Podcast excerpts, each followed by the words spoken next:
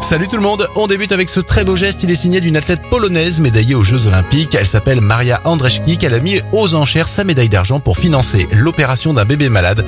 Grâce à son magnifique geste, elle a pu récolter suffisamment d'argent, bravo on reste dans le sport avec cette bonne nouvelle pour la parité homme-femme. La Fédération irlandaise de football vient d'instaurer l'égalité homme-femme concernant les primes de match.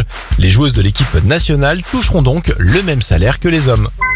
Enfin, pour la première fois, la production mondiale d'électricité par le solaire ou l'éolien dépasse celle du nucléaire. Autre bonne nouvelle, la demande pour ces énergies nouvelles est elle aussi en hausse. C'était votre journal des bonnes nouvelles. Vous pouvez le retrouver maintenant en replay sur notre site internet et notre application Radioscoop.